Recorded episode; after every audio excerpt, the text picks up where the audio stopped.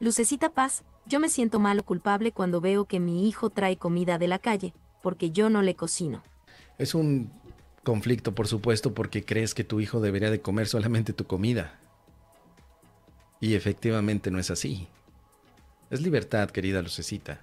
Perdónate, porque a veces uno puede pensar que el otro no quiere comer tu comida porque lo hiciste mal. Y a veces dices, es que soy yo la que está mal y por eso él no está comiendo mi comida. Podría ser una forma de verte a ti misma, a ti misma culpable, pero recuerda, en ese momento, esto no tiene por qué ser así. Tal vez mi hijo quiere comer en otro lugar. Tiene la libertad. Lo más que amo de mi hijo es que sea libre para decidir. Porque si yo como su mamá le estuviera diciendo qué hacer en todo momento, no estaría ayudando a mi hijo a crecer. Lo estaría convirtiendo en mi robot, en mi juguete. Estaría haciéndolo dependiente de mí. Está bien que él tenga la oportunidad de, de elegir su propia comida.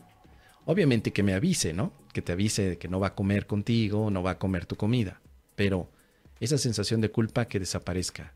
Tú no has hecho nada malo, sino que estás dando la oportunidad de que él sea libre y que tome sus decisiones.